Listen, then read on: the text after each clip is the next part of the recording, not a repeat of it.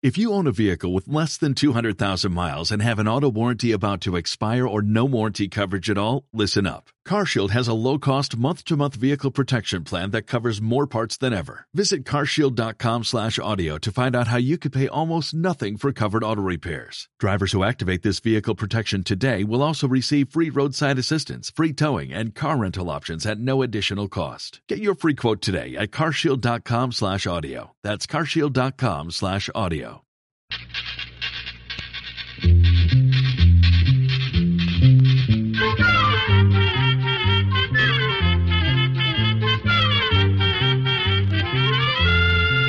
Llegó pa' todo, llegó la escuela, llegó la escuela, llegó por radio.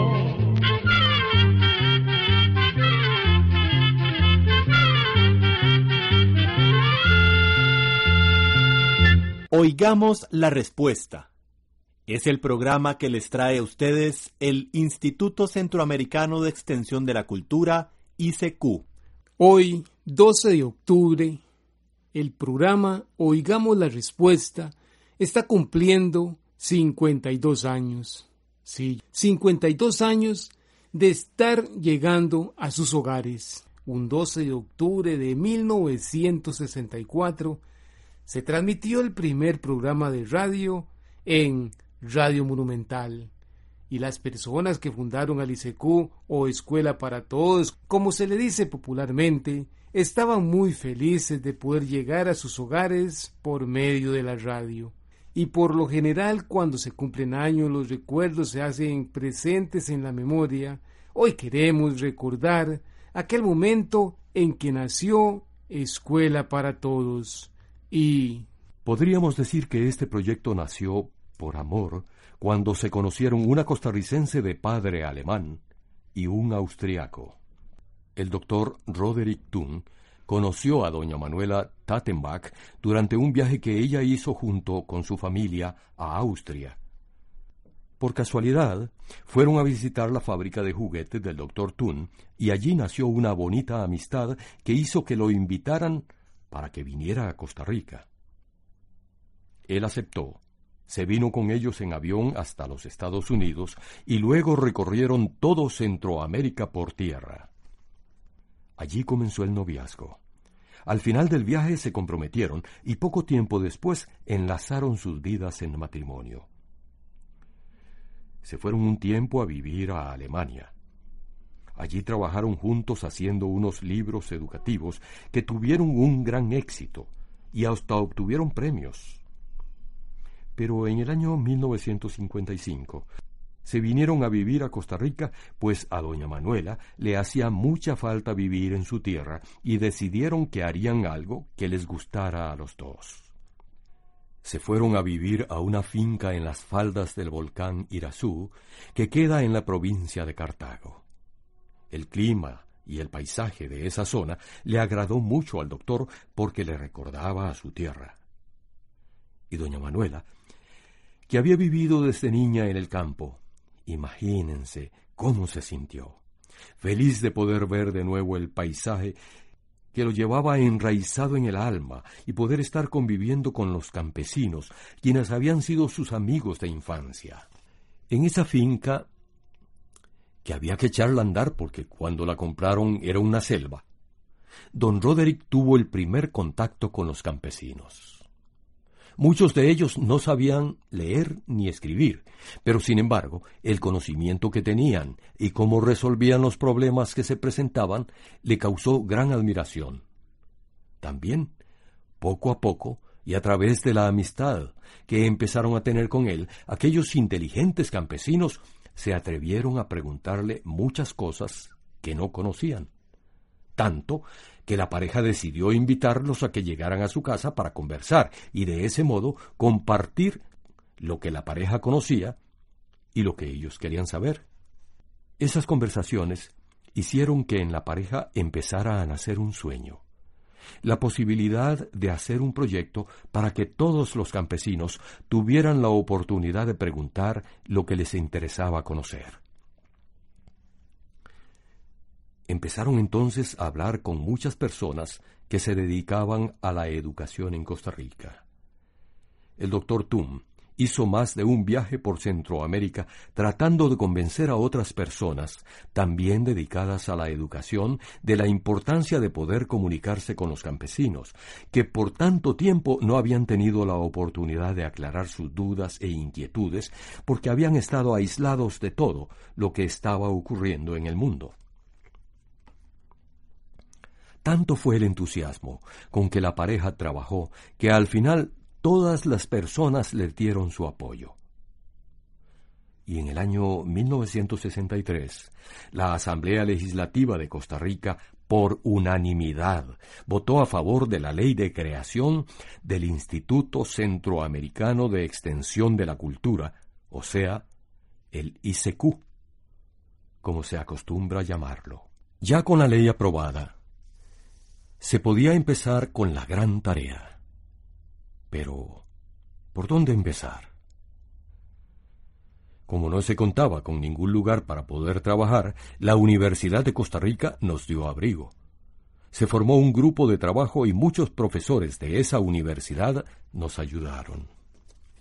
También otras personas que estaban igual de entusiasmadas que doña Manuela y don Roderick contribuyeron con sus ideas para que ese sueño fuera una realidad.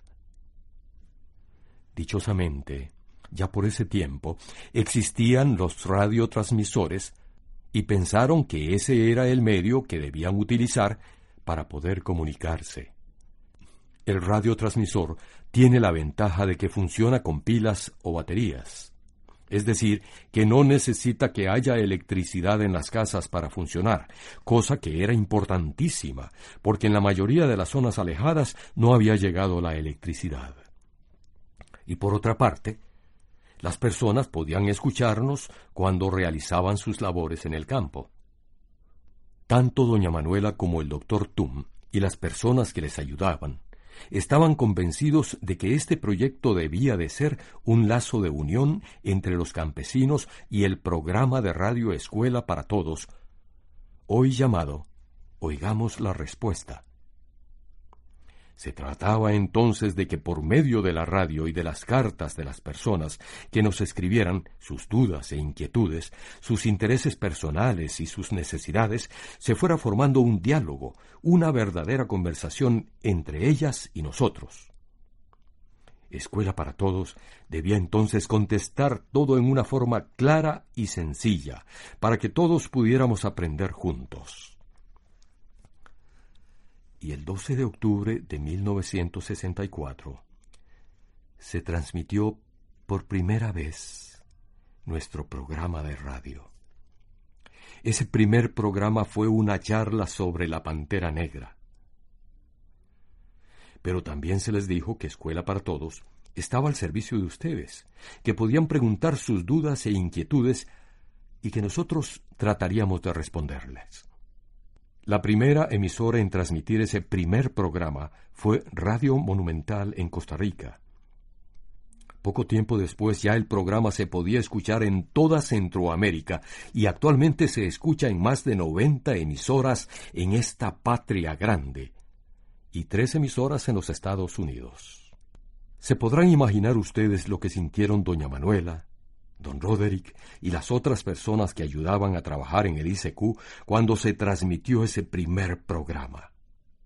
Estaban muy contentos, pero tenían una gran duda en el corazón.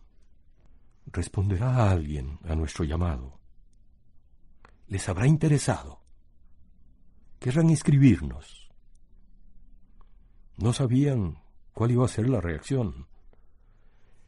Pero cinco días después, el 17 de octubre, un señor de apellido Jiménez, que escuchó esa primera charla, nos escribió desde Dulce Nombre de Coronado, en Costa Rica, para preguntarnos qué sabíamos acerca del león tigre, pues él había cazado uno.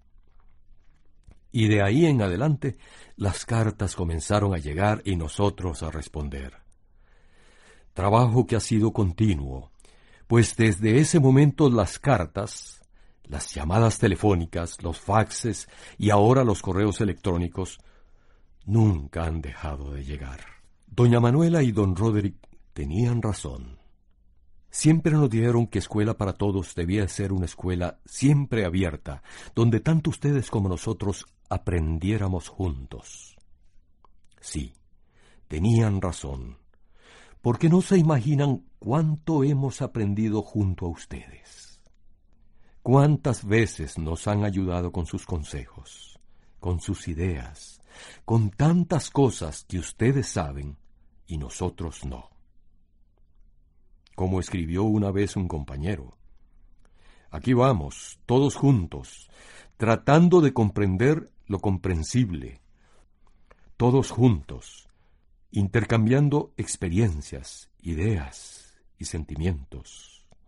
Ese espíritu es el espíritu de escuela para todos, y agregaba, en nuestro programa las palabras necesariamente han de ser sencillas y claras, directas y al grano, respetuosas, reconociendo la dignidad de nuestro oyente, reconociendo que sabe y comprende, que si duda y desconoce, es porque eso forma parte de nuestra condición humana, pero que al mismo tiempo ese oyente sabe muchas cosas que nosotros no sabemos. Y así es. ¿Cuántas veces nos han ayudado a tener paciencia cuando algo nos sucede. ¿Cuántas veces nos han explicado que una palabra que usamos tiene otro significado en esta patria grande? Así nos pasó con la palabra cuita, que es como le decimos en Costa Rica al excremento de las gallinas. Así nos pasó con el chile dulce, que se conoce como chiltoma, o con el chayote, que es el whisky o pataste. Y como esos ejemplos hay muchísimos más que nos han ayudado a comprender y a sentir en carne propia las dificultades por las que atraviesan, las esperanzas por un mundo más justo y con rostro humano. Ustedes y nosotros somos una gran familia que se formó gracias al amor de esa pareja de esposos, doña Manuela Tattenbach y el doctor Roderick Tum, que ya no se encuentran entre nosotros. De ellos aprendimos que el amor, el esfuerzo, la dedicación y la alegría son las bases que deben de estar siempre presentes en Escuela para Todos. Porque gracias al amor hay libertad, hay respeto y don de servicio. Porque gracias al esfuerzo y a la dedicación todo se puede comprender y porque gracias a la alegría nace en cada ser humano el deseo de compartir y de soñar con un mundo mejor. Celebremos juntos este día y tengan la seguridad de que mientras ustedes quieran preguntarnos, escribirnos, llamarnos y conversar con nosotros, seguiremos llegando a sus hogares, a sus trabajos y a todos los rincones donde quieran escucharnos. Les damos las gracias de todo corazón, y en especial a esta emisora, ya que sin su aporte en la difusión de los programas, no podríamos llegar a tantos hogares. Gracias y bendiciones. Vamos a escuchar esa primera charla sobre la Pantera Negra. Con ella queremos recordar ese 12 de octubre de 1964 cuando pudimos entrar a sus hogares por primera vez.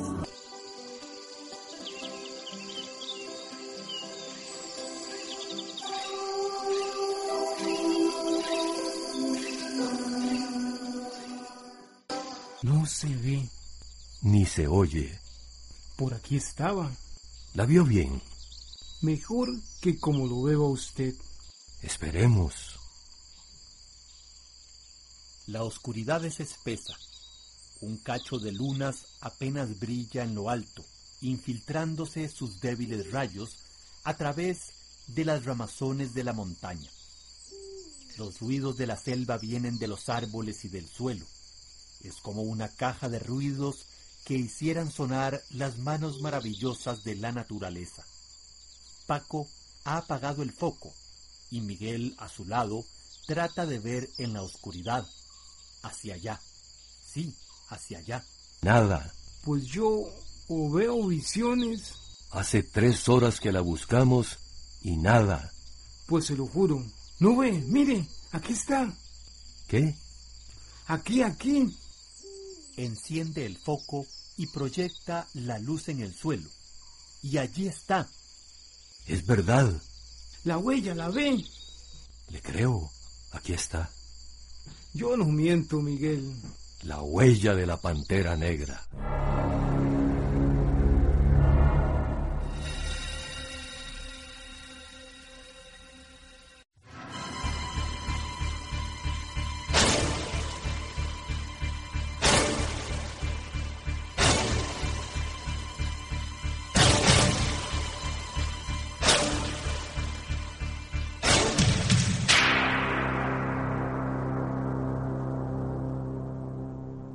La huella de la pantera negra. Allí está sobre el barro que hay en el claro de la montaña. Los dos hombres se miran. No es una mentira de Paco. Ahora Miguel sabe que allí habita la pantera negra. Cuando me contó que la había visto, no le creí, palabra. Pero ahora sé que usted dijo la verdad. Iba hacia el yurro. Eran las cuatro. Pasó como a doscientas varas. Era negra, negra, casi hasta que brillaba de negra. Bien hecho que no la tirara.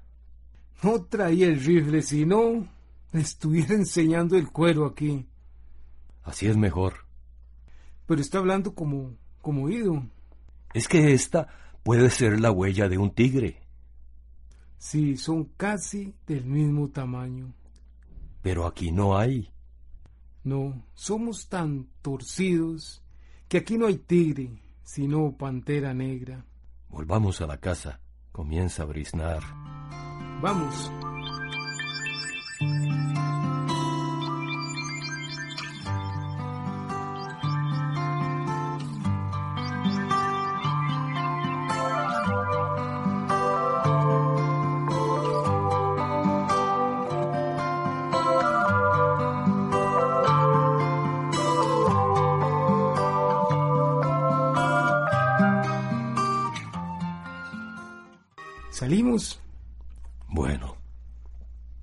Ahora sí, estoy armado. De la salita de la casa de campo salen al patio. Allí adelante está la montaña en que habita la pantera negra. Paco va armado. Miguel solamente lleva un cuchillo. La mañana es clara y luminosa.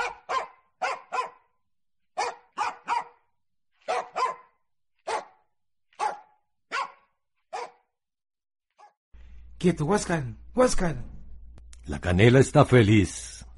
Huáscar, Canela, Huáscar.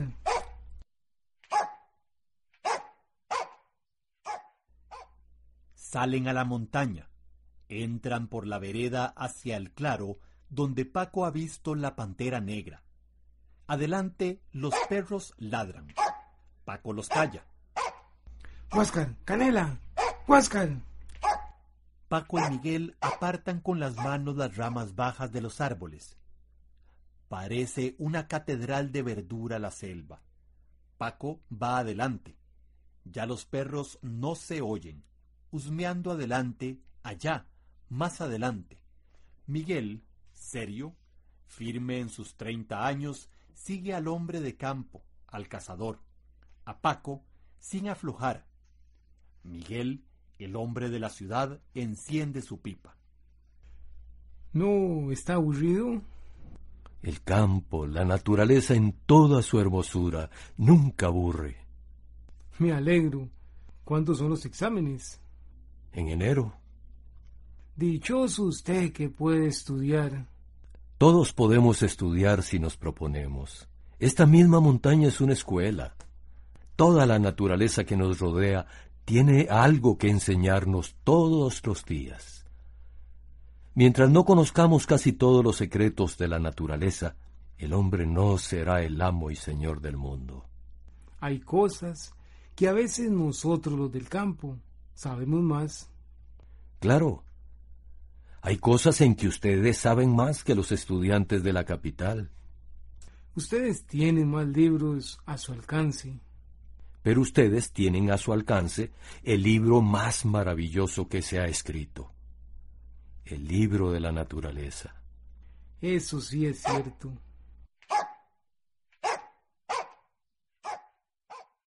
Levantaron la huella. Yo conozco el latido de la canela. Allá van, por el alto. Levantaron la huella. Los dos hombres corren. Están emocionados. Es la emoción de la huella levantada.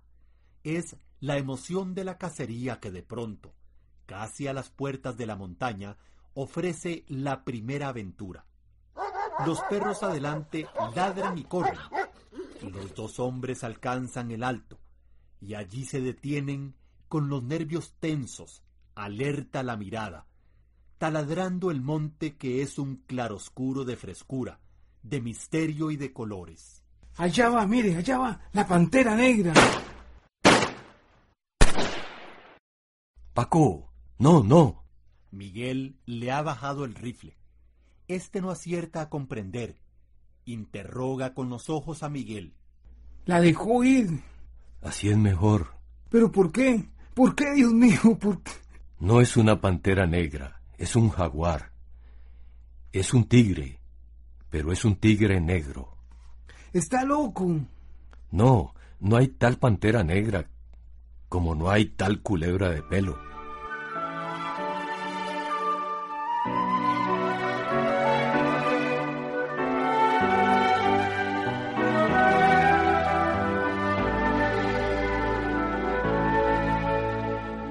Ahora que estamos sentados en el corredor, estoy dispuesto a que me explique todo este enredo. Es muy sencillo. Es un pequeño conocimiento que vamos a aprender.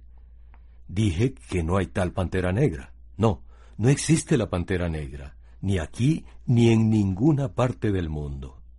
Están sentados en el corredor de la casa de Paco. Son las cinco de la tarde y los celajes, a lo lejos, parece que tienen el color que tienen los mangos maduros. Paco refleja en su rostro la atención.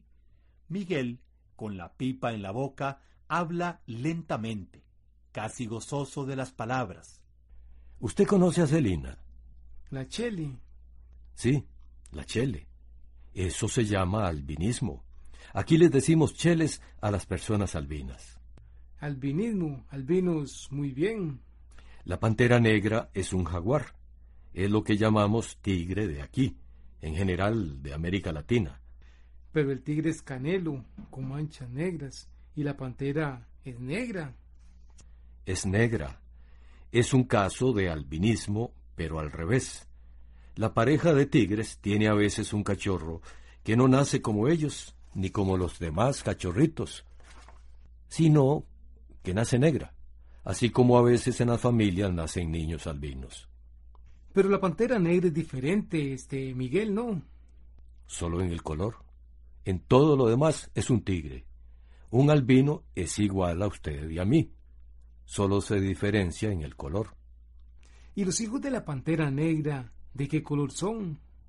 Vuelven a ser como los demás. Es un tigre o un jaguar como todos los demás. Si nació negro es por casualidad.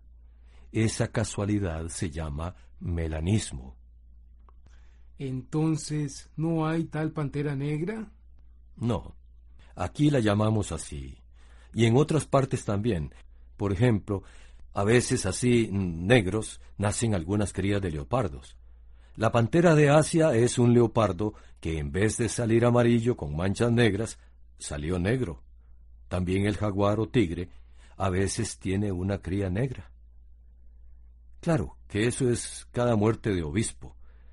Así como cada muerte de obispo nace un albino. ¿Y cuántas fieras así hay en nuestro país? Aquí hay el tigre o jaguar, que cuando nace negro le llamamos pantera negra. Y el león o puma. Son de la misma familia de los gatos. No atacan por lo general al hombre sino cuando tienen hambre o cuando se defienden. Pero lo que quería enseñarte es que no hay tal pantera negra. Ay, me lo explicó muy bien. Ya tengo algo más para contarle a Juan. Poco a poco hay que ir destruyendo errores. Destruir errores es progresar. Pero dígame una cosa, Miguel. ¿Cómo se ha sabido todo esto? Mediante la observación de las fieras en los jardines zoológicos, parques en los que se tiene a los animales en jaulas. Observándolo, se ha constatado todo lo que he dicho.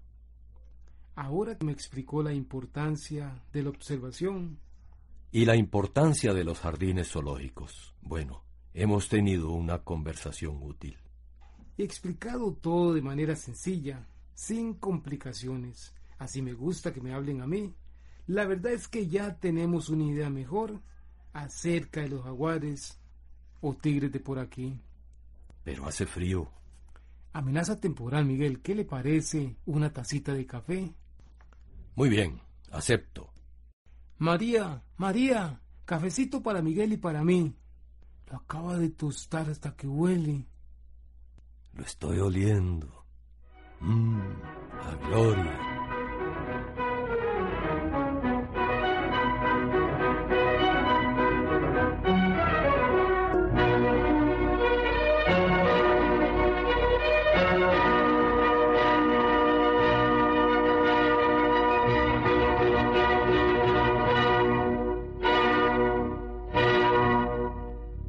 Queridos amigos, esperamos que les haya gustado este programa. Queremos una vez más agradecerles a todos ustedes en la historia de nuestros países y del mundo. Hemos compartido de ciencia, hemos compartido de historia, hemos compartido con ustedes vivencias personales.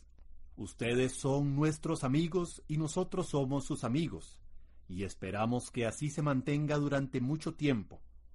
No duden en seguir escribiéndonos, en seguir llamándonos, en seguir enviándonos sus correos electrónicos, que nosotros estaremos siempre pendientes de sus preguntas, de sus comentarios, de sus inquietudes, y trataremos siempre de brindarles la información más actualizada y también de sus críticas, ya que sus opiniones nos ayudan siempre a mejorar.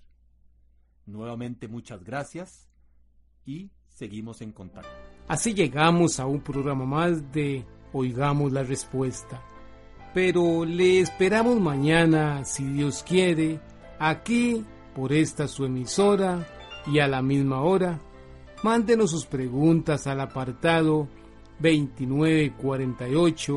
2948-1000 San José, Costa Rica. También nos puede llamar a los teléfonos 22 25 52 38 o 22 25 53 38 o mándenos un fax al 22 25 22 27. También le damos el correo electrónico icq.org.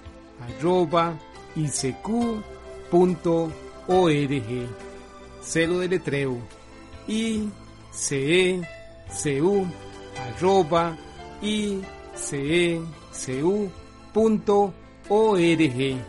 Para nosotros sus preguntas son muy importantes y estamos para servirle. También puede dirigir su pregunta a esta emisora que ellos amablemente nos la harán llegar. Muy importante, dele su nombre completo, dirección bien exacta, ah, y el lugar donde escuche el programa. Recuerde que comprender lo comprensible es un derecho humano. Que Dios le bendiga.